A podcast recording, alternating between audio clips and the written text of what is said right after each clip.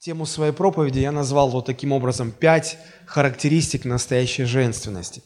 Тема сегодняшней проповеди «Пять характеристик настоящей женственности». Помните, две недели назад мы говорили о пяти характеристиках настоящего мужчины.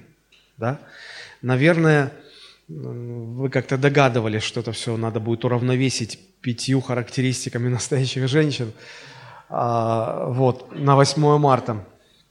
Но я даже не столько хотел бы говорить о качествах женщин, а, потому что качеств много, их действительно очень много, а, сколь больше бы мне хотелось поговорить именно о характеристиках женственности, потому что, ну согласитесь, главное в женщине – это женственность, правда же? Вот. И само понимание женственности, оно, конечно же, трактуется, каждый, каждый по-своему его воспринимает – и каждый свой смысл вкладывает.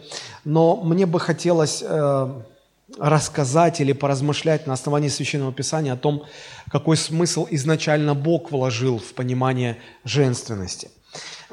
Почему характеристики, а не качества? Потому что качества могут быть универсальными – универсальными в том плане, что они могут а, одинаково хорошо а, смотреться как в мужчине, так и в женщине. Например, такие качества, как доброта, честность, ответственность, нежность. Да, это все качества, которые могут быть и у мужчин, и у женщин. Однако женственность – это то, что делает женщину уникальной. Правда же? Это эксклюзив, которого у мужчин нет, и слава Богу, что нет. И не должно быть, правда же? Это э, даже не качество женщины, а именно характеристики ее женственности. Это как фундамент, на основании которого можно строить характер из различных-различных качеств. И вот я хотел бы рассмотреть сегодня пять основных характеристик, на мой взгляд, основных а, наверное, их больше. И будь у меня больше времени, мы могли бы продолжить э, эти рассуждения. Но сегодня только пять. И цель, которую я ставлю перед этой проповедью, заключается в том, чтобы указать на Божий стандарт женственности, чтобы мы могли а, к этому, во-первых, знать этот стандарт, а во-вторых, стремиться, ценить это. Да? А, любая проповедь, ее смысл в том, чтобы вернуть человека назад к Божьим стандартам. Не так, как человек себе представляет, не так, как ему кажется, а так, как Господь изначально задумал. В этом весь смысл.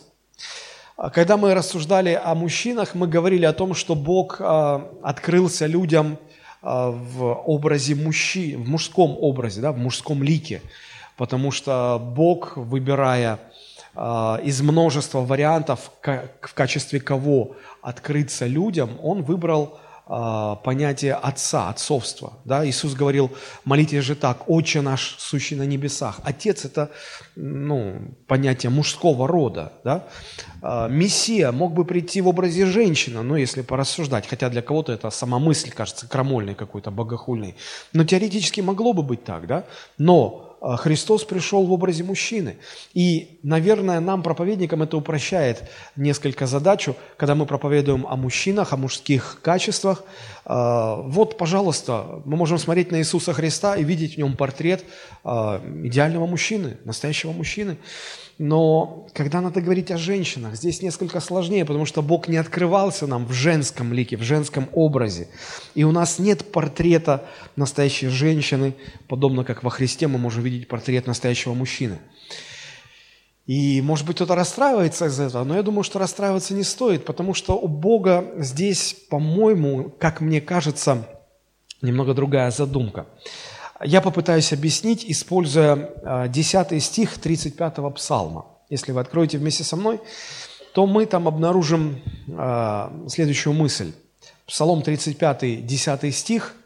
А, псалмопевец, обращаясь к Господу, говорит, «У Тебя, у Тебя, Господь, Творец, Создатель, у Тебя источник жизни». А теперь смотрите, внимание, «Во свете Твоем мы видим свет». Что это значит? А, меня могут понять сейчас те люди, которые уже пережили встречу с Богом. До того, как мы встретились с Богом, мир для нас был, а, скажем так, не совсем понятным, если не сказать больше, совсем непонятным. И а, какие-то вопросы оставались для нас неотвеченными, какие-то ситуации мы не могли понять, почему так происходит. Мы задавали вопросы, не находили ответы. Но когда Господь открылся нам, когда Христос возродил наши души, и у нас уже появился опыт хождения с Богом, мы увидели, что вот в этом свете, в свете знания Бога, для нас открывается этот мир и становится понятным. В Его свете – нам становится понятно все на этом свете, все, что есть. Да? Правда же? Вот. А, это ну, подобно тому, как когда человек пытается зайти в темную комнату и ориентироваться там. Он ничего не видит, он может на что-то наскочить, обо что-то удариться, упасть. А когда включаем свет, тогда проще ориентироваться, тогда все понятно, все видно. Так и здесь. Пока мы жили без Бога, для нас этот мир казался темной комнатой, и мы совершенно не ориентировались, мы наугад что-то делали. Но в Божьем свете, когда свет включен, помните, Иоанн Креститель говорил, есть истинный свет, который просвещает всякого человека, приходящего в мир. И он говорил об Иисусе Христе. Вот, а, подобно этому, мне кажется, а, Бог вот по этой причине а, сотворил мужчину раньше женщины. Я в первые годы своего христианства никак не мог найти для себя ответ. Ну почему так? Почему Бог не сотворил людей в одно время, вот и мужчину, и женщину? Почему сначала был сотворен мужчина, а потом женщина? Конечно, я встречал множество человеческих гипотез и юмористических таких, и каких-то более серьезных. Но вот женщины шутят, ну как почему? А, Господь тренировался. То есть, создавая мужчину, это был как бы черновик, а потом, значит, вот, а, учтя все ошибки а, такого прототипа, человека, да, была создана женщина, поэтому женщина такая красивая, поэтому мы говорим, что она лучше половины. Ну, мы понимаем, что это шутка, может быть, какая-то там красивая шутка, но это, это именно шутка. Но если серьезно, а, почему мужчина был создан раньше женщины? Я думаю, что причин несколько. А, изучая Священное Писание, я увидел, что Господь, а, когда что-то делает, Он в свои действия вкладывает одновременно несколько причин, несколько смыслов. И я не буду на них на всех останавливаться, но одна из причин, как мне кажется, почему Бог сотворил мужчину раньше, чем женщину, заключается в том, что а, именно на фоне мужества, именно на фоне мужчины может раскрыться настоящая женственность.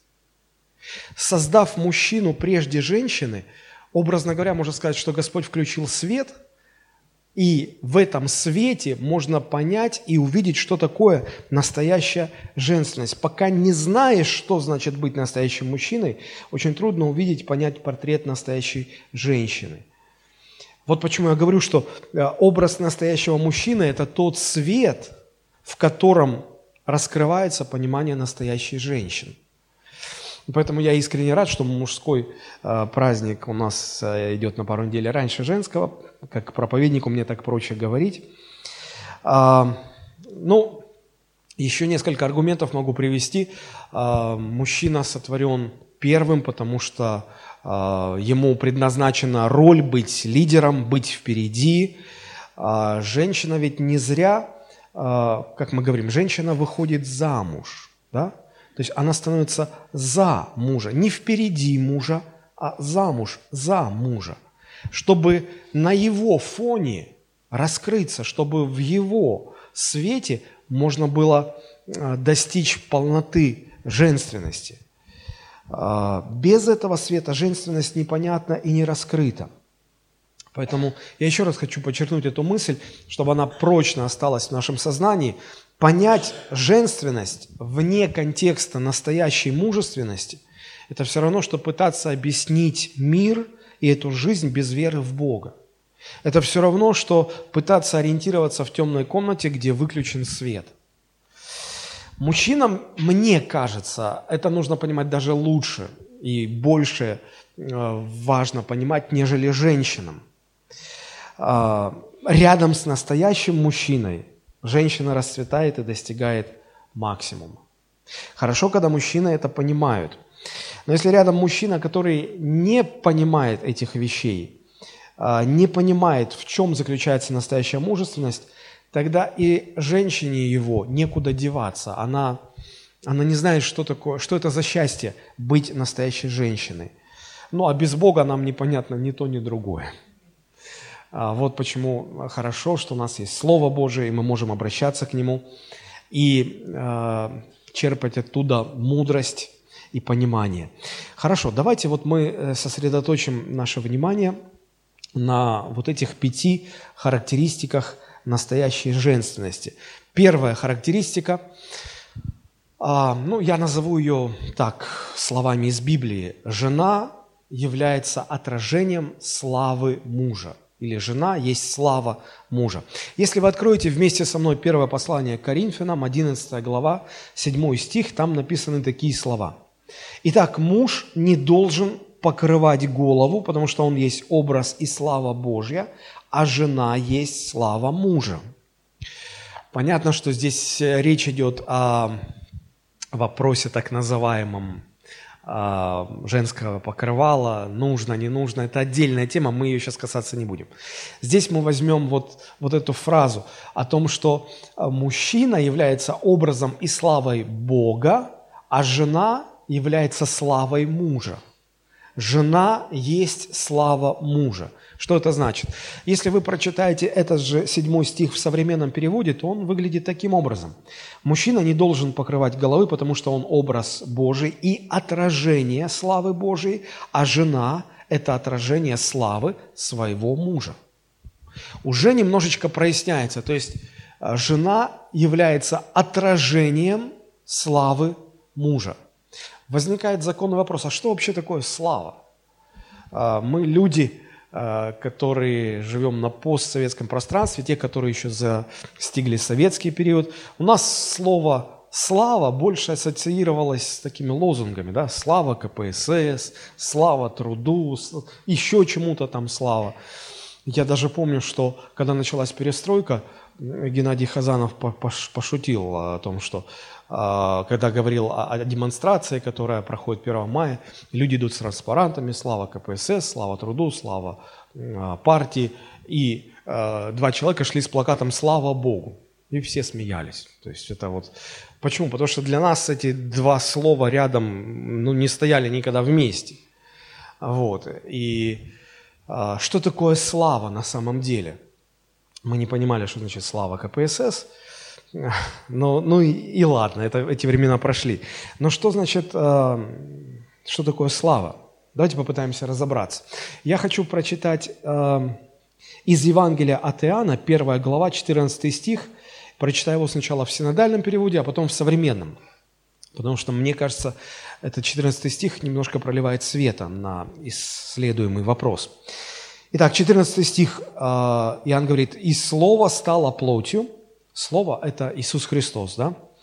«И обитало с нами полная благодати и истины, и мы видели славу Его, славу как единородного от Отца».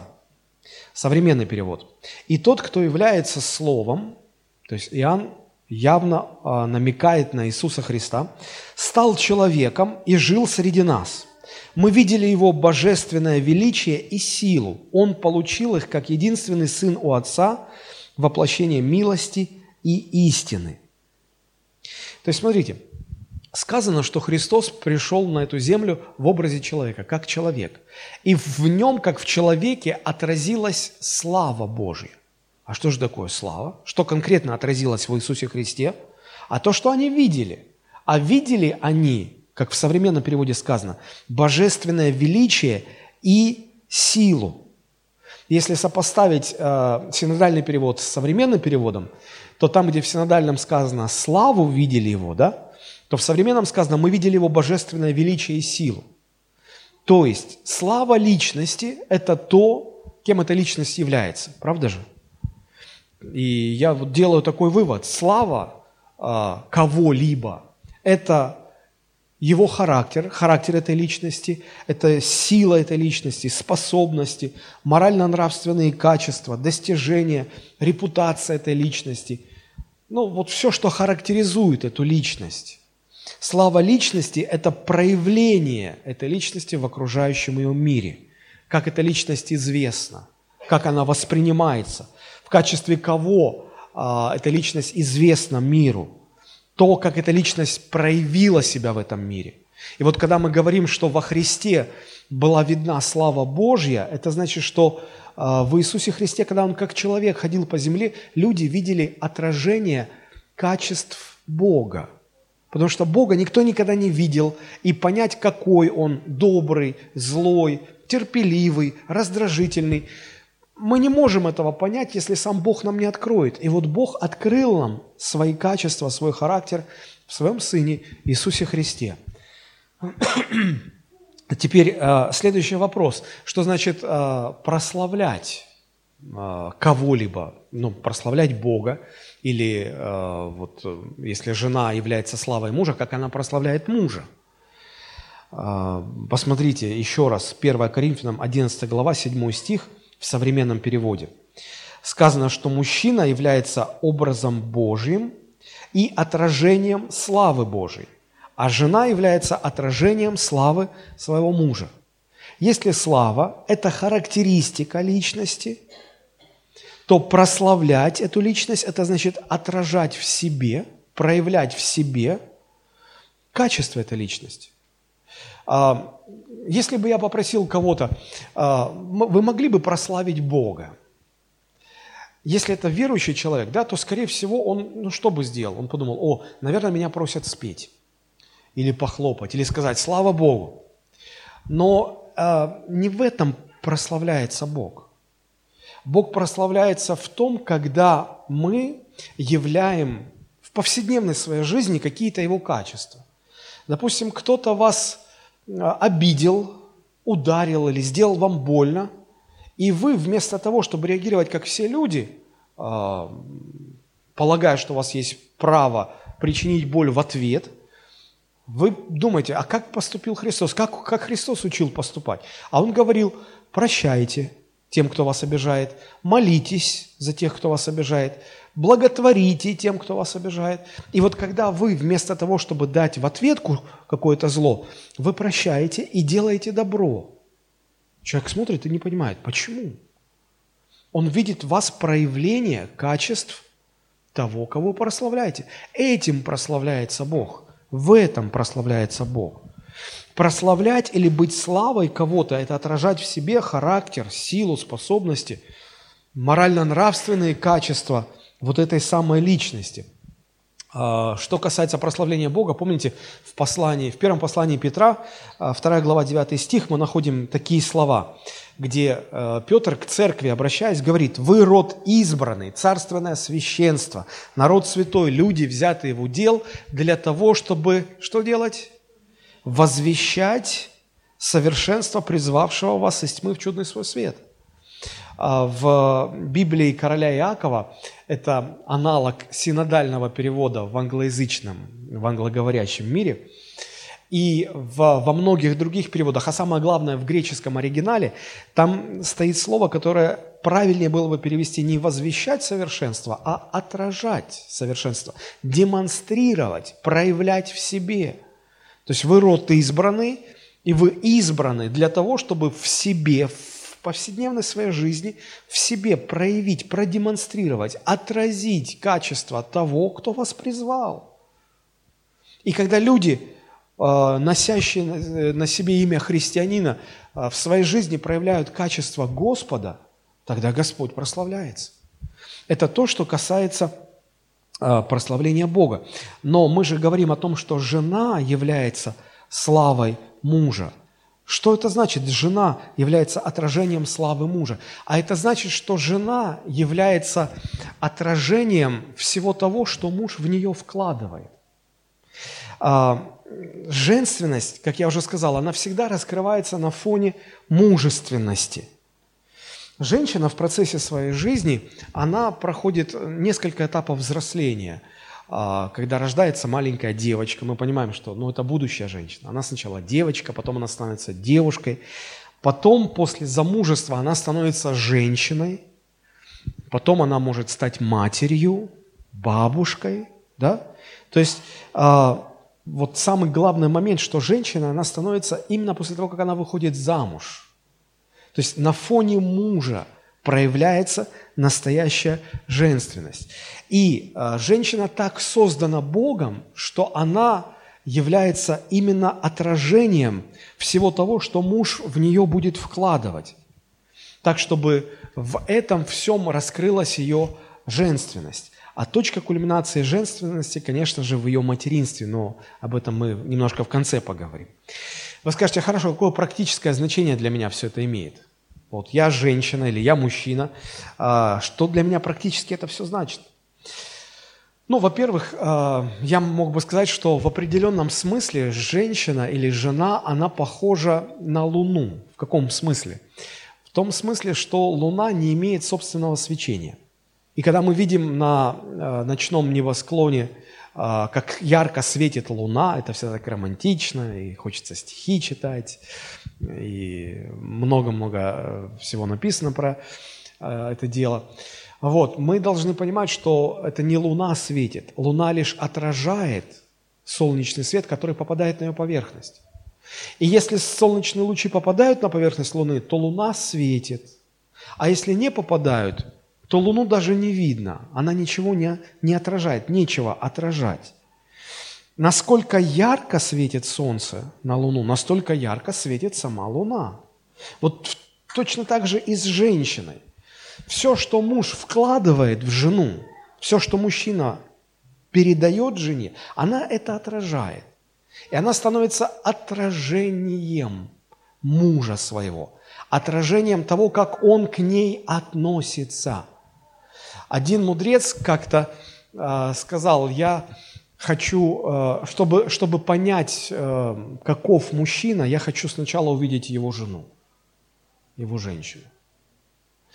Даже в мире это понимают, и э, я хотел бы вам две цитаты э, прочитать о том, э, вот один из известных артистов сказал, такие слова. «Грош цена тем мужчинам, которые давятся слюной, глядя на чужую женщину и, и, и отворачивая взор от своей. Ты свою одень, обуй и любуйся».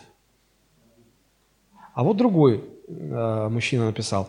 «Если чужая женщина вам кажется лучше своей, жизнерадостнее, лучезарнее, заботливее, красивее – то знайте, что ей просто повезло со своим мужчиной, благодаря которому она является такой. Да, женщина – отражение своего мужчины и его отношения к ней. И если вы недовольны своей женщиной, то это только потому, что ей на данном этапе жизни просто не повезло со спутником жизни. Даже в мире люди это понимают. Для мужчин что это может значить? да то, что э, вы, вы поймите, что любая женщина может быть красивой. Но для того, чтобы она была красива, нужно вложить в нее любовь, нежность, заботу. И чем больше вы вложите в нее, чем больше солнечных лучей попадают на поверхность Луны, тем ярче светит Луна. Чем больше любви, заботы, внимания, нежности вы отдадите своей женщине, тем больше она будет сиять. Мужчинам это нужно понимать. Мужчины часто думают, что жена им дается или женщина в их жизнь приходит, ну, как дополнение их. Вот чтобы, чтобы он состоялся, чтобы ему было хорошо. Нет, нет, нет. А, я боюсь, чтобы это не превратилось, конечно, в проповедь для мужчин. Вот. Для женщин э, какой практический смысл, практическое значение вот этого э, понимания этой истины? Ну, я, я бы сказал так. Если вы не поймете вот эту первую характеристику настоящей женственности, тогда вас ждет э, горький тяжелый опыт. Э, пока вы не вышли замуж, держитесь подальше от мужчин, которые не понимают этого принципа и относятся к вам как к человеку второго сорта. Выходите замуж только за того мужчину, рядом с которым вы себя почувствуете настоящей женщиной, которому даже в голову не придет руку на вас поднимать, который будет вас холить, лелеять, заботиться о вас, отношение которого будет раскрывать вашу женственность. Мне часто приходится консультировать и семейные пары, как пастору, и э, пары, ну они еще не стали парами, но они готовятся э, к тому, чтобы сыграть свадьбу. И иногда, я бы сказал довольно часто, перед самой свадьбой случаются какие-то инциденты, когда а, мужчина ведет себя, ну, мягко так скажем, оскорбительно по отношению к женщине. Он ее оскорбляет. А, и, и, и женщина, им, им вот, у них свадьба через неделю или через месяц, и я вижу эти, ну, испуганные глаза, в которых застыл вопрос, а, пастор, а как? Я говорю, вы поймите, он лучше не станет в браке. Брак – это усилитель всего того, что есть в людях до брака. И если в нем сейчас есть вот такое пренебрежительное отношение к тебе, брак это отношение только усилит. Поэтому э, нужно понимать, что только на фоне настоящей мужественности раскрывается и достигает максимума настоящая женственность. Можно было бы очень много об этом говорить, но тогда я не смогу рассказать об оставшихся четырех характеристиках. Давайте мы пока на этом остановимся. Итак, э, жена является отражением славы мужа. И мы поняли, что это значит. Есть эм, в послании к римлянам фраза апостола Павла, он, говоря о Боге, говорит, «Ибо все им стоит, все от Него, им и к Нему». Вот тот же самый принцип и в, в отношениях мужчины и женщины. От мужчины все зависит, все от него исходит, им движется и, отражаясь от женщины, к нему возвращается. Если мужчина небрежительно относится к женщине, то он в ответ получает то же самое. Но если он наполняет свою женщину любовью, то эта любовь возвращается к нему как отражение. И, и здесь, я уже сказал, можно было бы много об этом говорить, но давайте мы перейдем ко второму качеству. Второ, вторая характеристика настоящей женственности – это же, конечно, это, конечно же, красота. Красота женственности. А, Бог создал мужчин красивыми, правда? А также способными а, тонко понимать красоту, чувствовать красоту и ценить красоту, создавать красоту вокруг себя. Мужчины э, имеют не такое тонкое душевное устройство, как женщины, поэтому они, может быть, более грубые, более простые, э, а женщины утонченные всегда. Это Божий замысел, Божий дизайн. Э, по этой причине Писание, Слово Божие буквально повелевает женщинам быть красивыми – вы вдумайтесь только, Слово Божие повелевает женщинам быть красивыми. Вы скажете, где это написано, пастор? Да, пожалуйста, первое послание Тимофею, 2 глава, 9-10 стихи. Там сказано, 1 Тимофею 2, 9, 10. «Чтобы также и жены в приличном одеянии со стыдливостью и целомудрием украшали себя не плетением волос, не золотом, не жемчугом, не многоценной одеждой, но добрыми делами, как прилично женам, посвящающим себя благочестию. Смотрите, 9 стих. Чтобы жены что делали? Украшали себя. Это уже другой вопрос, как украшали себя. Но Писание повелевает женам украшать себя. Женщина, вас это радует? Знаете, иногда мужчины, а, став верующими, они как-то так радикально становятся верующими и, и, и, и, приказывают своим женам, а ну-ка сними все эти побрякушки, сказано там не золотом, не плетением волос. Религия всегда хочет женщину сделать некрасивой. И мужчины иногда этому помогают. Но Писание, наоборот, повелевает женщинам, чтобы они себя украшали. Это предназначение женщины – быть красивой, украшать этот мир, украшать жизнь мужчины. А, более того, а, женщина может также а, быть украшением учению Господа Иисуса Христа. Если вы посмотрите послание к Титу, 2 глава, 10 стих, там сказано, что когда люди, когда уверовавшие проявляют послушание Богу и живут во всем в соответствии со Словом Божьим, они сами становятся украшением учению Спасителя нашего – Женщины могут быть украшением Евангелия. Это их предназначение. Вопрос только в том, что на самом деле украшает женщину. А, чем конкретно женщина должна украшать себя? Вот прежде чем апостол Павел а, говорит о том, чем можно украшать себя, он говорит о том, а, какие, какими, ну, чем должны обуславливаться эти инструменты красоты. Посмотрите, условия, которые определяют внешний вид женщины, сказано, женщины в приличном одеянии, со стыдливостью и с целомудрием. То есть приличие в одежде, стыдливость, целомудрие – это не сами инструменты украшения, это э, условия, которым должны соответствовать инструменты украшения. Приличие, приличие в одежде, стыдливость, целомудрие. Целомудрие – это здравый смысл. Вот во всем, когда здравый смысл. Иногда женщина так э, себя украсит косметикой, что ты начинаешь задумываться, а есть ли в этом вообще здравый смысл? Э, сейчас какие-то вообще странные идеи женской красоты. Женщины себе рисуют брови, я их называю брови самурая. Такое выбеленное, как побелка, лицо и такие жирные такие брови. Грозный такой вид. Зачем, не понимаю толстые. То была мода выщипывать, они тоненькие, как полосочки. Теперь сейчас другая мода. Я говорю, вам, вам еще в руки катану, и все, бедный муж. Это все уже.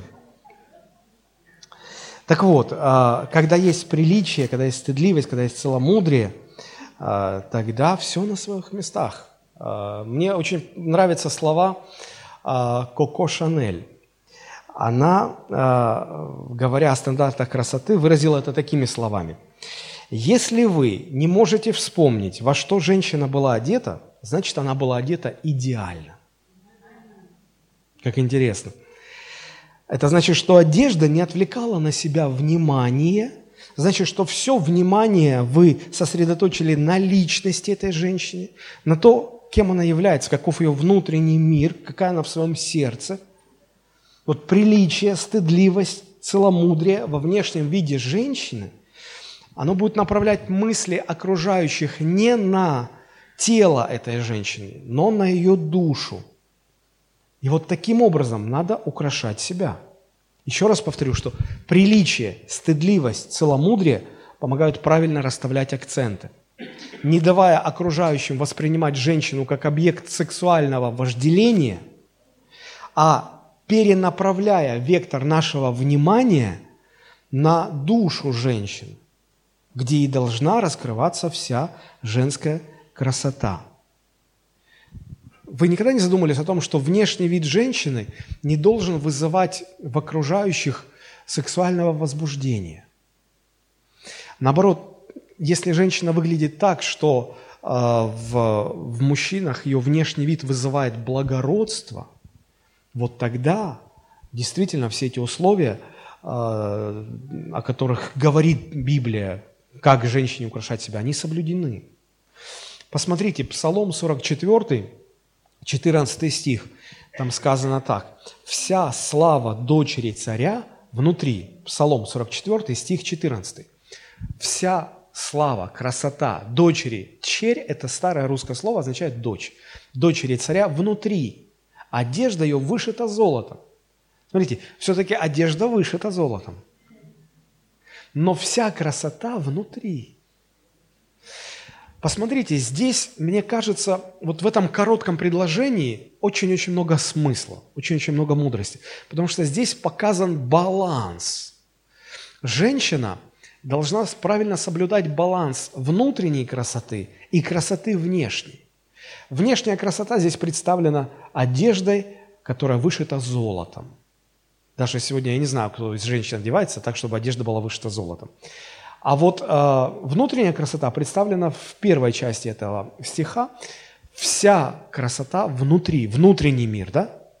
И вот, судя по этому отрывку, э, когда смотришь вот на эту дочь царя, ваше внимание что больше привлекает – ее э, внешнее украшение или то, э, насколько она красива внутри. Да, написано вся слава, вся красота внутри. То есть, э, если женщина выглядит таким образом, что больше внимания привлекает ее внутренний мир, но при этом она, конечно, не как заморашка выглядит, да?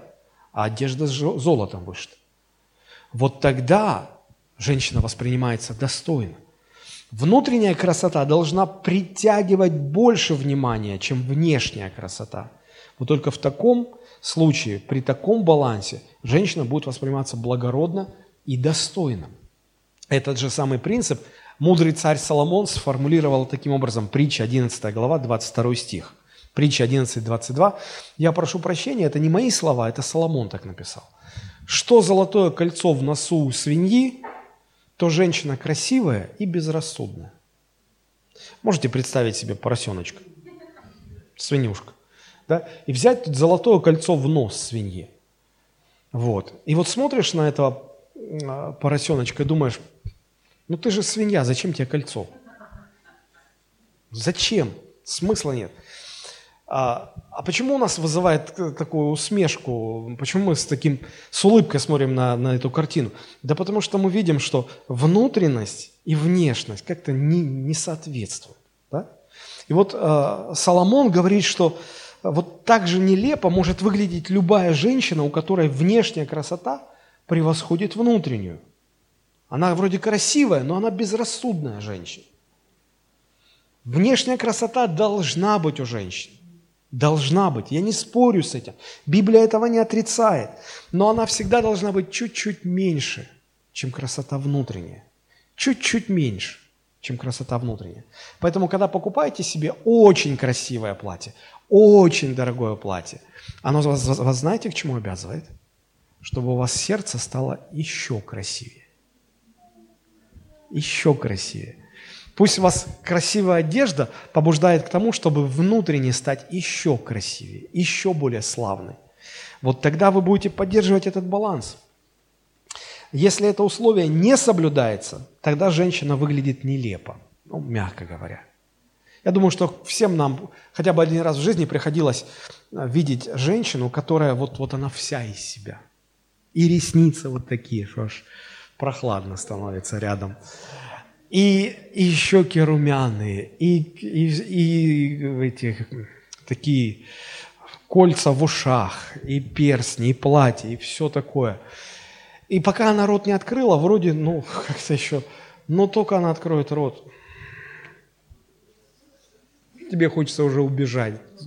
Зачем это все? Ну, зачем? Да. Женщины, которые не понимают этого принципа, они заботятся только о внешней своей красоте. Ну и, и воспринимаются тогда соответственно. Христианке нужно осознавать, понимать э, вот, вот этот баланс и следить за ним, чтобы он был. Вот почему апостол просит женщин сознавать, что в первую очередь нужно заботиться о внутреннем украшении своего сердца. Вот э, посмотрите, апостол э, Павел пишет в первом послании Тимофею, 2 глава, 9-10 стих. «Чтобы также и жены в приличном одеянии со стыдливостью и целомудрием украшали себя не плетением волос, ни золотом, ни жемчугом, ни многоценной одеждой». Это все на своем месте. Но главное, что, чтобы женщины поняли, что их украшает – добрые дела, как прилично женам, посвящающим себя благочестию. Вот. Поэтому, во-первых, украшайте свое сердце – и, во-вторых, заботьтесь также и о красивом внешнем виде. А, в мире женщины этого не понимают. В мире, вот знаете, как, я не знаю, мир а, делает упор на то, что женщина внешне должна быть красивой, а религия делает упор на то, что женщина вообще внешне не должна быть красивой. И Получается так, что в мире одно заблуждение, в, в, в религии другое заблуждение. Вот нам нужно в церкви как-то все-таки а, основываться на Слове Божьем. Не скатываться ни в одну обочину, ни в другую. И сегодня, конечно же, все женщины стремятся выглядеть молодо. Вот эта вот индустрия, а, как она называется, anti-age. То есть, чтобы, ну, возраст вообще невозможно было определить. И женщины тратят много-много денег, чтобы выглядеть молодо, красиво, одеваться. Идут под нож, на пластические операции. Я, я не видел ни разу ни одного случая, когда после пластической операции женщина выглядела бы лучше, чем до того. Я не хочу сейчас переходить на, на примеры какие-то, мне кажется, это не очень этично было бы делать, но наверняка вы можете вспомнить кого-то, вы знали до операции, после операции, они искренне хотели, думали, что будет лучше, но, но вряд ли лучше стало. Все-таки лучше Бога врачи не сделают. Ни лицо, ни внешность, ни... А, ну и в конце концов, надо же понимать, что это сам Бог допускает процесс старения, правда же? Конечно, мы понимаем, что э, тление, да, это последствия грехопадения, но, но так или иначе мы, э, мы стареем. Бог позволяет этому происходить. И вот в таких условиях ставку делать на красивую внешность – это безумие. Мы, мы со временем, ну, как наша внешняя красота увядает. Библия даже сравнивает красоту человека с красотой травы. Вот а, вот солнце взошло, и вроде травка такая хорошая, а, а на следующий день она увяла. Цветы увяли. Цветы даже, которые вот на 8 марта дарят, сегодня, 10 марта, наверное, уже многие просто увяли. Увяли. Все быстротечно. Вот, и поэтому, хотя, знаете, иногда бывает так, что показывают вот женщин 70 лет, 80 лет, они модели. Они, они вроде красивые, но это какая-то пугающая красота, она какая-то леденящая. А с другой стороны, есть э, мужчины и женщины, мы, мы видим, что они, да, они в возрасте, они старые, но э, заглядываешь в их глаза и видишь, боже мой, какие они красивые. Вот старость их не портит, старость, наоборот, придает какую-то особую красоту. Потому что, ну, ну вот через глаза видно их душу. Ну, душа видна. Если душа красивая. Кто-то сказал, что у женщины после 40 лет на лице отпечатывается состояние ее души. Вот я раньше с этим не соглашался, а сейчас мне кажется, что что-то в этом есть. По крайней мере, что-то в этом есть. Поэтому, женщина, я бы хотел вам пожелать, ну, украшайте лучше душу свою. Потому что если душа радостная, если душа чистая, если душа, душа красивая – то пусть даже на этом лице будут морщинки, пусть, может быть, какие-то будут несовершенства, вызванные временем, но вы будете выглядеть красивыми. Красивыми. Вот, вот это важно. Поэтому надо в первую очередь научиться украшать себя а, изнутри. Изнутри. Ну и здесь тоже в этом во втором а, качестве или характеристике второй мы видим, что женская красота, она имеет смысл только, конечно же, в контексте мужского внимания. Но согласитесь, женщины не украшают себя ради других женщин. Ну, может быть, только чтобы другим показать, что я, я лучший. Но также это все ради мужчин, правда же, женщин?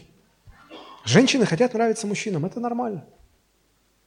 Вы скажете, а какая из этого понимание, практическая польза.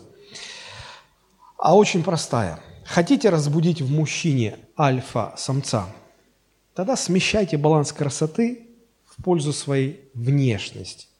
Хотите пробудить в мужчине благородство, мужественность? Смещайте баланс красоты в сторону внутреннего мира, в область внутренней красоты. Украшайте свое сердце добрыми делами и благочестием. Третья характеристика настоящей женственности – это способность созидать, устраивать, приносить устройство и быть помощницей для своего мужчины. Притча 14 глава, 1 стих, э, там есть такая фраза. «Мудрая жена устроит дом свой, а глупая разрушит его своими руками». Нигде ничего подобного про мужчин не написано – вы скажете, подождите, но в основном-то дом строит мужчина. Есть разница между строить и обустраивать. Понимаете, чувствуете? Так вот, мужчина строит, а жена устраивает. Устрояет или обустраивает. Евреям 3 глава 4 стих сказано, «Всякий дом устрояется кем-либо, а создавший все есть Бог». Бог создал церковь, здесь вот поместную церковь создал и поручил служителям Божьим обустраивать, обустраивать. И вот церкви-то везде одинаковые в том плане, что мы верим в одного Христа. Правда же? Вот, но приходишь в одну церковь, смотришь, она устроена немножко по-другому. В другую церковь приходишь, она устроена по-другому. Где-то уютнее, где-то менее уютно. По-разному. От чего это зависит? От того, что разные люди занимаются обустройством. Вот это э, касается женщины. Мудрая жена, она всегда приносит устройство своему дому. Да, мужчина обеспечитель, он все добывает, он строит стены, но обустраивает все женщина. Вы когда-нибудь бывали в квартирах холостяков? Там, как говорится, все понятно, все ясно. Все на своих местах. Очень часто, э, когда мужчина за всех сил старается обеспечивать жену, семью, он говорит, это все для тебя, все для тебя, дом для тебя, мне это не нужно. Я вот сегодня ехал, э, и по радио песня звучала, там, такие слова, а белый лебедь на пруду качает что-то. Там есть такая фраза, я куплю тебе дом, самому мне не надо. То есть все ради женщин. Потому что ну, действительно заходишь в, в берлогу холостяка, понимаешь, что там женской руки отродясь не было. И когда говоришь о том, что ну может как-то вот обои переклеить, как а зачем? Вот мужчины к этому не склонны, им просто как-то все нужно. А, и вот поэтому, наверное, Бог посмотрел на это, на все холостяцкие замашки Адама и подумал, не, надо все-таки ему помощницу. Потому что превращать эту прекрасную землю в берлогу холостяка, ну, ну незачем. Ну вот незачем. Я хочу вам показать картинку, которая, на мой взгляд, очень хорошо иллюстрирует разницу в э, ролях мужчины и женщины. Посмотрите.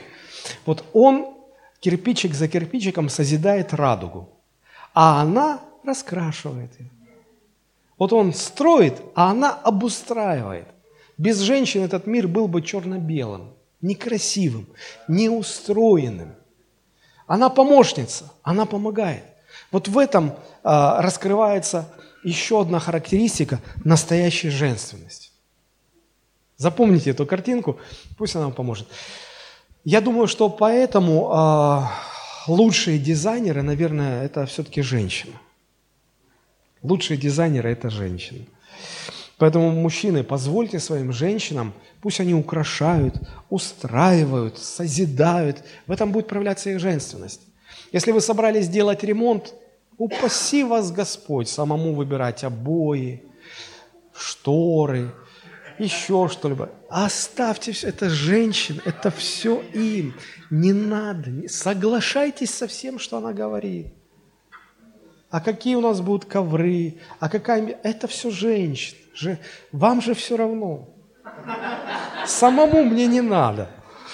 Вот, поэтому и все будет хорошо. Вот почему ремонтом должна командовать жена. Хорошо. Но когда сказано, что женщина устроит дом, то речь идет не только о, об устройстве жилища. Это касается вообще обустройства всего в жизни. Мудрая женщина, она поможет своему мужчине устроить и быт, и жилище, и бизнес, и все дело жизни, которое Бог поручает мужчине, а, нужно только, чтобы эта женщина была мудрой. Вот я хочу вам показать пример а, из первой книги царств. Это Ветхий Завет, давайте откроем. Первая книга царств, 25 глава. Мы прочитаем про а, семейную пару. Мужа звали Навал, а жену звали Авигея. Вот очень поучительные. Я буду читать и комментировать. Я думаю, что это будет хорошая иллюстрация. Итак, 1 Царств, 25 глава, со 2 стиха. «Был некто в Маоне, а, а имение его было на кормиле. Человек очень богатый. Богатый человек. Ну, не дурак, значит, богатый.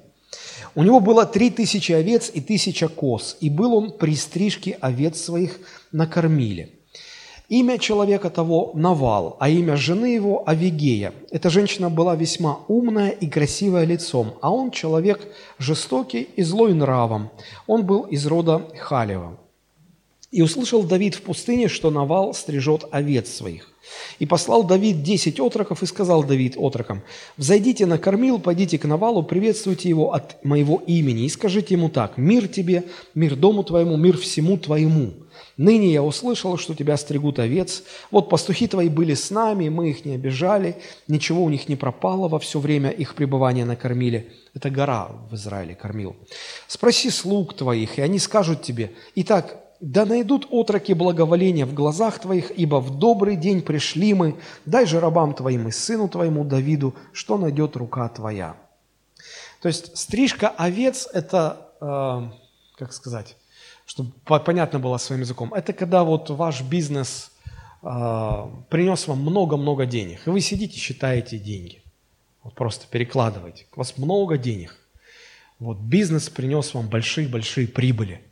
Вот это стрижка овец. Это было время благоприятное. А, Давид а, в прежние времена, а, деля одну территорию с этим богатым человеком, он благосклонно относился к его имуществу, к стадам его, к пастухам. И они даже фактически какое-то время защищали все имущество Навала, были защитниками – и Давид нуждался в материальной помощи, поддержке. И вот когда он услышал, что у Навала вот такое благоприятное время, он читает прибыль, у него все хорошо, бизнес в гору, ну то есть устройство во всем, много денег, он весьма богатый человек, он приходит и говорит, ну он посылает там послов и говорит, слушай, ну мы пришли в хороший день к тебе, у тебя всего сейчас много. Ну вспомни, мы же защищали твоих овец. Мы, мы действительно служили тебе верой и правдой. Сейчас, когда у тебя всего много, дай что-нибудь, поддержи. Трудно у нас положение, помоги нам. И вот что отвечает Навал, смотрите. А, девятый стих, десятый. «И Навал отвечал слугам Давидовым и сказал, а кто такой Давид? Кто этот сын Иисеев?» Нынче стало много рабов, бегающих от господ своих. Неужели мне взять хлебы мои и воду мою, и мясо, приготовленное мною для стригущих овец у меня, и отдать людям, о которых не знаю, откуда они? И пошли назад люди Давида своим путем, и возвратились, и пришли, и пересказали ему все слова сии. Тогда Давид сказал людям своим, «Опояжьтесь каждый мечом своим». И все опоясались мечами своими, опоясался и сам Давид своим мечом, и пошли за Давидом около четырехсот человек, двести остались при обозе. А Вигею же, жену Навала, известил один из слуг, сказав, «Вот Давид присылал из пустыни послов, приветствовать нашего господина, но он обошелся с ними грубо. А эти люди очень добры были к нам, не обижали нас, ничего не пропало у нас во все время, когда мы ходили с ними, бывшие в поле. Они были для нас оградой днем и ночью во все время, когда мы пасли стада вблизи их. Смотрите, это характеристика человека, который со стороны все это видел – да? 17 стих. «Итак, подумай и посмотри, что делать, ибо неминуемо угрожает беда господину нашему и всему дому его, а он человек злой, нельзя говорить с ним».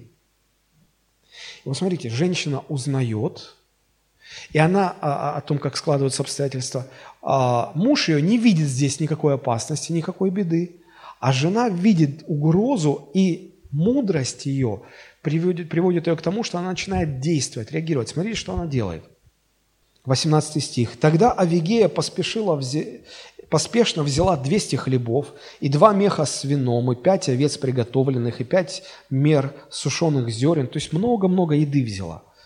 «И сказала слугам своим, ступайте впереди меня, вот я пойду за вами». А мужу э, своему Навалу ничего не сказала. Когда же она, сидя на осле, спускалась по извилинам горы, вот навстречу ей идет Давид и люди его, и она встретилась с ними. То есть, смотрите, она успела – она успела предотвратить столкновение. 21 а, стих. «И Давид сказал, Да, напрасно я охранял в пустыне все имущество этого человека, и ничего не пропало из принадлежащего ему. Он платит мне злом за добро. Пусть то и то сделает Бог с врагами Давида. Смотрите, Давид едет, наверное, на своем осле, и кипит в нем гнев. Он размышляет, да, зря ему помогал. Но пусть то и то Бог со мной сделает, если я там вот не разгромлю все, что есть у этого человека. А, и вот за этим занятием его застала как раз Авигея, 23 стих. Когда Авигея увидела Давида, то поспешила сойти с осла и пала пред Давидом на лицо свое, поклонилась до земли.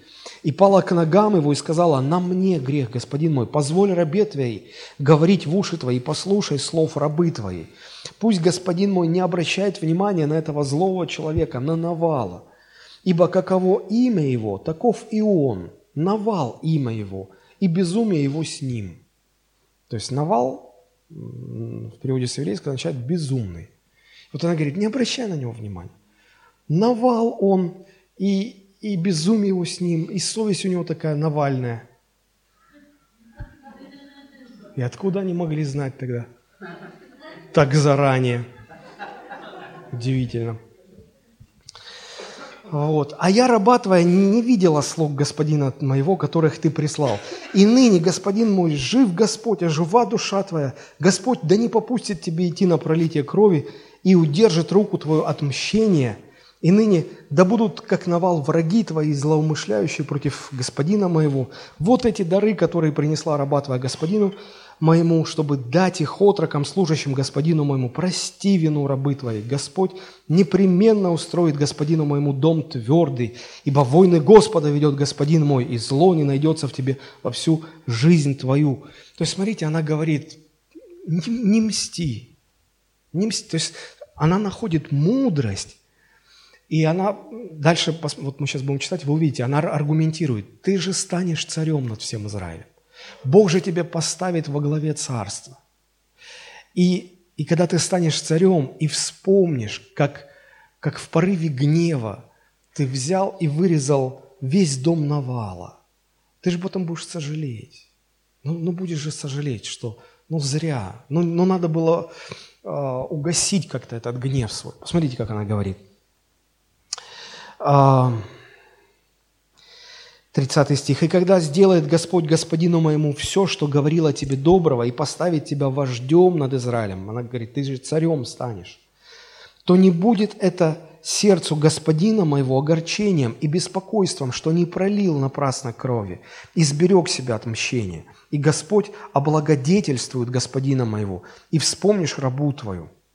Она очень мудро говорила. 32 стих. «И сказал Давид Авигее, благословен Господь, Бог Израилев, который послал тебя ныне навстречу мне, и благословен разум твой, и благословенна ты за то, что ты теперь не допустила меня идти на пролитие крови и отомстить за себя». Он принял из рук Авигеи все эти дары, и он не стал истреблять Навала. Но если дальше читать историю, то можно увидеть, что Навал – празднуя, он устроил праздник, конечно же, вот стрижка овец, это всегда означало много денег, много прибыли. И он настолько там наелся, напился, что просто Бог, ну, Бог так допустил, так сделал, что а, просто он умер. Просто он. Смотрите, 36 стих. «И пришла Авигея к Навалу, и вот у него пир в доме его, как пир царский. И сердце Навала было весело, он же был очень пьян, и не сказала ему ни слова, ни большого, ни малого до утра. А утром же, когда Навал отрезвился, жена его рассказала ему обо всем, и замерло в нем сердце его, и стал он как камень. То есть он вот только теперь прозрел, что он натворил, и понял, от какой беды спасла его его жена. Смотрите, он как камень стал. Дней через десять поразил Господь Навала, и он умер. Вот воистину мудрая жена своими руками будет созидать и устраивать не только дом, жизнь, бизнес, вообще все. А глупая жена будет своими руками разрушать будет разрушать. Поэтому настоящая женственность, она проявляется вот в этой способности созидать, обустраивать, устраивать все, все, вот от жилища до, до всего остального в жизни мужчины. А, даже вот, я не знаю, в русских сказках это нашло отражение. Ну, вспомните, когда царь там, значит, посылает своих детей находить там жен, и они нашли жен себе. Потом царь дает задание, там, то ковер соткать, то хлеб испечь. И кто разруливает все это? Жены, женщины. А обычно там это Василиса Прекрасная говорит Ивану Царевичу, ты утро вечером мудренее, иди спать, все, все устроится.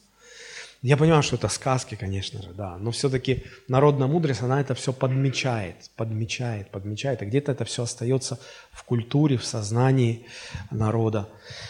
Вот, но э, мудрости нужно учиться. Мудрость не дается сама по себе, поэтому э, если мудрости не будет, то глупость женщины, она все разрушит. Четвертая характеристика, у нас уже мало времени остается – а, уважение к мужчинам. Уважение к мужчинам. Ефесянам 5 глава 33 стих. «Так каждый из вас долюбит свою жену, как самого себя, а жена да боится своего мужа». Современный перевод. «И вы тоже, каждый из вас должны любить своих жен, как самих себя, и жена пусть почитает мужа». Уважение и почтение женщины к мужчинам, вообще к мужчинам. Я верю, что девочек надо с детства этому учить, потому что в этом красота, в этом устройство. Иногда мне говорят, ну а разве это не унижает женщину, что она должна? Почему женщины должны всех мужчин уважать или почитать? Я говорю, это унижает женщину не больше, чем требование Бога к детям, чтобы они почитали родителей. Разве это требование – к детям, чтобы они почитали своих родителей, разве это их унижает? Нет. В этом устройство, в этом красота, в этом благословение. Просто Бог так устроил. Когда женщина пренебрежительно, непочтительно относится к мужчине, то это некрасиво во всех отношениях. Вот еще несколько мест Писания. 1 Петра 3,6. «А, «Так Сара повиновалась Аврааму, называя его господином. Вы же дети ее, если делаете добро, не смущайтесь ни от какого страха». Как э, Сара называла своего мужа? Господином. Господином. А вот еще одно место Писания. 1 Тимофею 2, 11, 12. «Жена доучится в безмолвии со всякой покорностью, а учить жене не позволяю, не властвовать над мужем, но быть в безмолвии». Современный перевод, этот же отрывок. «Пусть женщина учится молча, в полном послушании. Я не разрешаю женщине учить или руководить мужч- мужчиной. Пусть молчит». То есть Библия запрещает женщине руководить мужчинами. Не в том плане, что женщина не может быть руководителем или проповедовать с кафедры. А, речь идет о том, что вот муж и жена, и апостол Павел говорит, жена, я не позволяю тебе, и Бог не позволяет тебе учить своего мужа, особенно публично, на людях и, или властвовать над мужем, или руководить мужем, когда женщина говорит, так, мы тут с девочками поболтаем, а ты сходи там машину заправишь. Это некрасиво, это неправильно. И Библия а, говорит об этом, откровенно говорит. Однако в глубине греховной натуры женщины, у женщин всегда есть стремление руководить мужчинами, управлять ими. Некоторые женщины буквально упиваются вот этим чувством, когда им удается руководить мужчинами, управлять мужчинами. Это, это извращение, это неправильно. И даже когда женщина уже христианка, она, э, ей, ей, э, иногда хочется подправить своего мужа. Есть такое, правда же? Мы же видим, как, ну, мы, мы хотел сказать, Женщина, вы видите, как а, в вашем мужчине проявляются какие-то несовершенства, что-то не так, и вам хочется подправить, да? И вы начинаете говорить, слушай, ну ты так себя ведешь, так не надо себя вести. Как мужчины это воспринимают? Штыки, правда же? Им не нравится. И вот, вот посмотрите, женщинам очень важно понять, вот этот запрет, да, учить своего мужчину не нужно, руководить им не нужно – а объяснять ему, что так, что не так, не нужно. А, вы поймите, что ваше женское влияние, оно не такое прямое и непосредственное, как у мужчин. Женское влияние косвенное, оно опосредованное. Женщины понимают, что они как-то по-другому должны влиять. И вот когда женщина без Бога, она, не зная, как, в чем должно проявляться это опосредованное влияние, она начинает манипулировать мужчин. И когда она на людях с мужем, ой, это такая овечка. Не-не-не-не-не, все. Но, э, но ты понимаешь, что она его вот так держит. Там такая манипуляция, там-то, а на людях оно. Но все там, вот мужчина по струнке ходит. Я думаю, что женщины к этому скатываются только лишь потому, что понимая, что их влияние косвенное, а не зная, как, в чем оно должно выражаться, они не знают, как правильно. Настоящие христианки, да, благочестивая женщина, она понимает, что э, не она глава для своего мужа. Кто глава мужа ее? Христос. Да? И поэтому все ее влияние заключается в том, вот она видит несовершенство своего мужа, и она не ему, не мужу говорит, а хочется ему сказать. Она ему не говорит, она идет в молитвенную комнату, она становится на колени, говорит, Господь, я вижу в своем муже, вот мне это так не нравится. Я ему не буду говорить, я тебе говорю, ты глава его, измени его. Я буду его любить, почитать, уважать, а ты поменяй его. И она возвращается из тайной комнаты, смотрит, а муж чем-то загружен. Спрашивает, о чем печалишься, дорогой? Знаешь, дорогая, я получил откровение, что я грубо отношусь к тебе. Правда? Откуда ты это узнал? Я молился, и Бог мне сказал. То он думает, что он молился. Женщины, поймите, в этом ваше влияние. Вот, вот в тайной комнате, на коленях, с Господом с шефом, с его шефом говорить. А у шефа есть все рычаги, все влияние. Как ему объяснить? Потому что если Господь к нему придет и скажет, ты груб со своей женой, он не скажет там, слышишь, тут уже деваться некуда. Да, Господи, слушает тебя раб твой. Все, поэтому, женщины, понимаете, в чем, в чем дело? Вот. Поэтому не э, пытайтесь властвовать над мужем. Да? Уважайте мужчин. Уважайте мужчин. Почитайте мужчин. Если вам что-то в них не нравится, вы знаете, куда идти. Правда? Слава Богу. Следующее, последнее качество, и мы заканчиваем. Это, конечно же, материнство. Это кульминация, точка кульминации. 1 а, Тимофею, 2 глава, 11-15 стихи. А, жена да учится в безмолвии, со всякой покорностью, учить жене не позволяю, не властвовать над мужем, но быть в безмолвии. Ибо прежде создана Адам, а потом Ева, и не Адам а, прельщен, но жена, прельстившись, впала в преступление. Впрочем, спасется через чадородие, если прибудет в вере и любви и в святости с целомудрием. Очень сложное местописание, которое а, бывает трудно понять даже тем, кто уже давно в, в церкви, во Христе здесь, если его разбирать, то возникает такое ощущение, это, это неправильное ощущение, но оно возникает, что вот все люди спасаются через веру в Иисуса Христа, а женщины еще могут, вот, вот она родит, и она спаслась. Написано, что спасается через чадородие. На самом деле вот это слово «спасается» – это греческое слово «содзо». И оно переводится не только как «спасается», а, а там есть такой смысл, она, а, ее значение восстанавливается, ее роль компенсируется. Я а, долго изучал этот отрывок, и я попытался сделать именно свой перевод. Мне кажется, я потратил несколько месяцев на то, чтобы отшлифовать. Мне кажется, он очень хорошо передает действительный смысл вот этого отрывка. Я его прочитаю, поскольку времени у нас мало, прочитаю, вы постарайтесь понять, глядя на синодальный перевод. Послушайте, как мне кажется, правильнее было его перевести. Несмотря на кажущееся ущемление позиции женщины, а почему это кажется? Ну, потому что женщина создана не для власти, не для публичного учительства.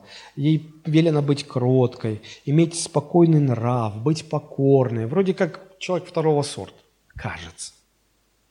Вот несмотря на кажущееся ущемление позиции женщины, ее роль и предназначение раскрывается в материнстве.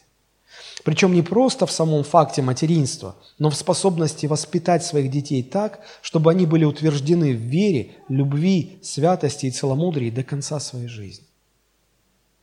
То есть вот кажущиеся все эти ущемления, что вот она вторая, она помощница, она не главная, э, муж сидит у ворот, а жена где-то там в тени, муж, а она там в тишине.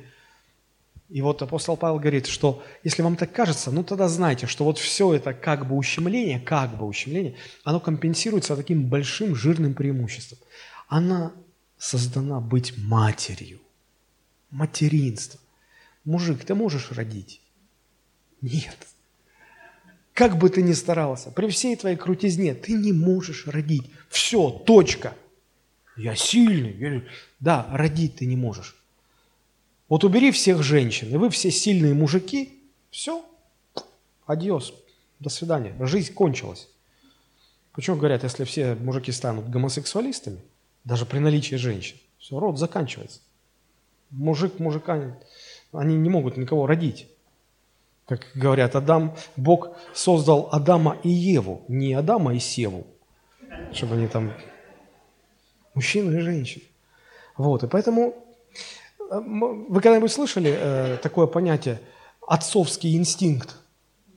Никогда. Материнский инстинкт. Материнский инстинкт, да. Отцовского его нету. Ну, его просто нету. Вот и все. Вы скажете, а как же те женщины, которые не могут родить? Ага. Но вы поймите, что материнство – это не столько вопрос физиологии, потому что, знаете, вот есть такие, залетели, родили, а потом не знают, куда девать. Она что, мать? Она просто выносила. А материнство проявляется в том, чтобы воспитать. Воспитать так, чтобы дети были утверждены в вере, любви, святости, целомудрии до конца своей жизни. Поэтому вы не можете по медицинским каким-то а, причинам э, выносить, родить ребенка сами. Вы можете усыновить ребенка. Вы можете взять приемных детей и реализовать свой материнский потенциал, воспитывая детей, даже которых не, не ваше чрево выносил. Не беда. Материнство заложено в каждой женщине.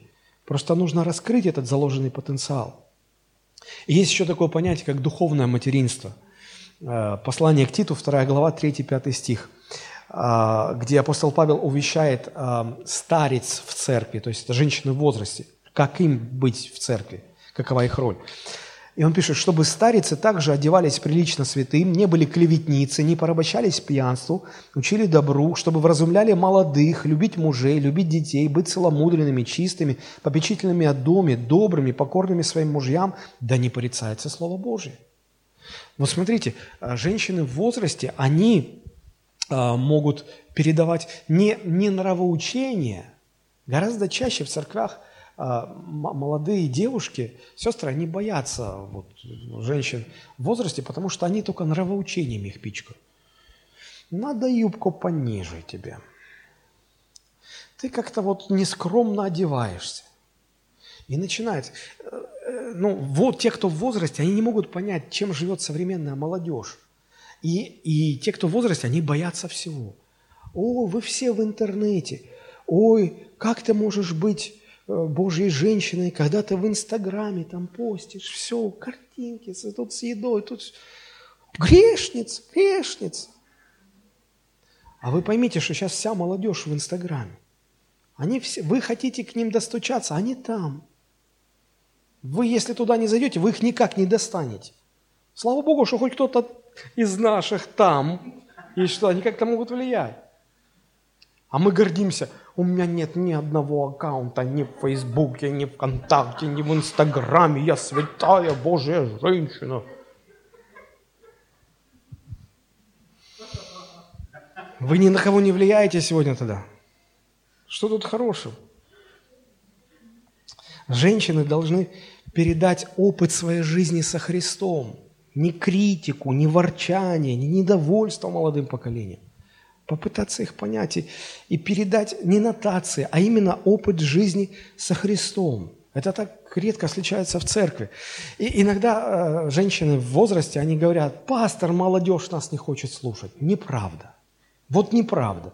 Потому что я не раз э, встречался со статистикой такой, и пару лет назад один пастор сказал, говорит, мы организовывали молодежную конференцию, и мы думали, кого пригласить. И мы решили провести такое анкетирование, и ну, вот, потенциальные участники конференции, мы им раздали вопросники, кого бы они хотели, чтобы мы пригласили в качестве спикеров. Потому что есть молодежные служители, ровесники, ну, вот по 25, по 30 лет.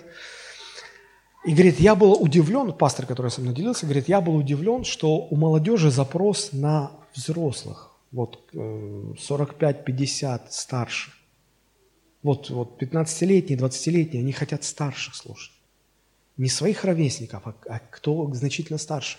Но только они хотят не нравоучения слушать, они хотят услышать, когда взрослый человек, который прожил жизнь, он делится опытом своей жизни.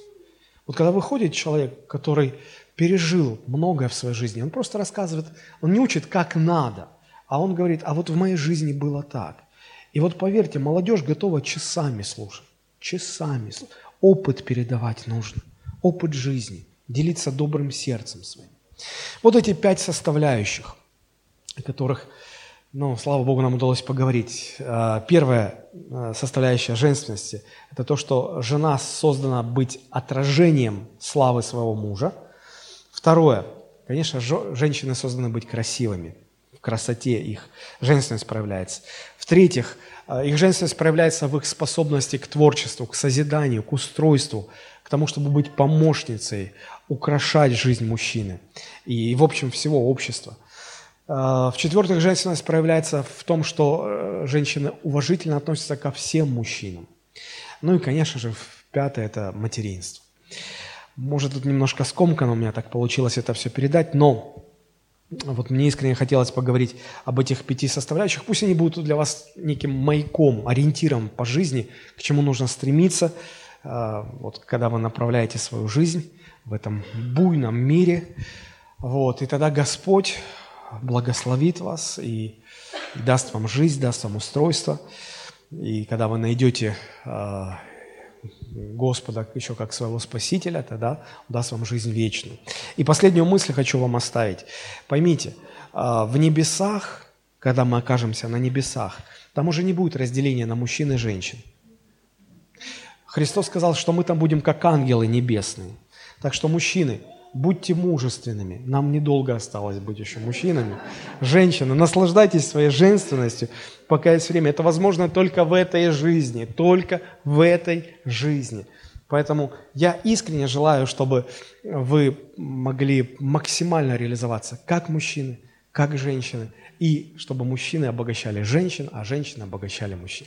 Давайте мы поднимемся и помолимся, чтобы Господь нас благословил.